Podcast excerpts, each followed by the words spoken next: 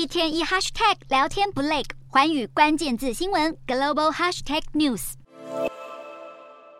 疫情过去了，为什么日本人对于出国玩仍然兴趣缺缺？我们先来看日本三月份的出国人数是六十九万四千三百人次，只有疫情前的百分之三十六。出国动能低迷的原因，当然跟日元贬值还有通膨有关，因为这代表旅费啊、机票费也跟着变贵了。但原因不全然是如此。以南韩为例哦，日本人到南韩玩成本并不算高，因为韩元近期对美元汇率狂贬，日韩现机票、燃油附加费在二月、三月呢，约在五千日元左右。两地往来也有很多不加燃油费的联航航班。但是南韩统计，二月来玩的日本人只有恢复到二零一九年同期的百分之四十四，跟美国啊、泰国等其他国家比起来，回温的速度其实最慢。而原因就在于日本政府奖励国旅，让民众觉得在国内玩更划算。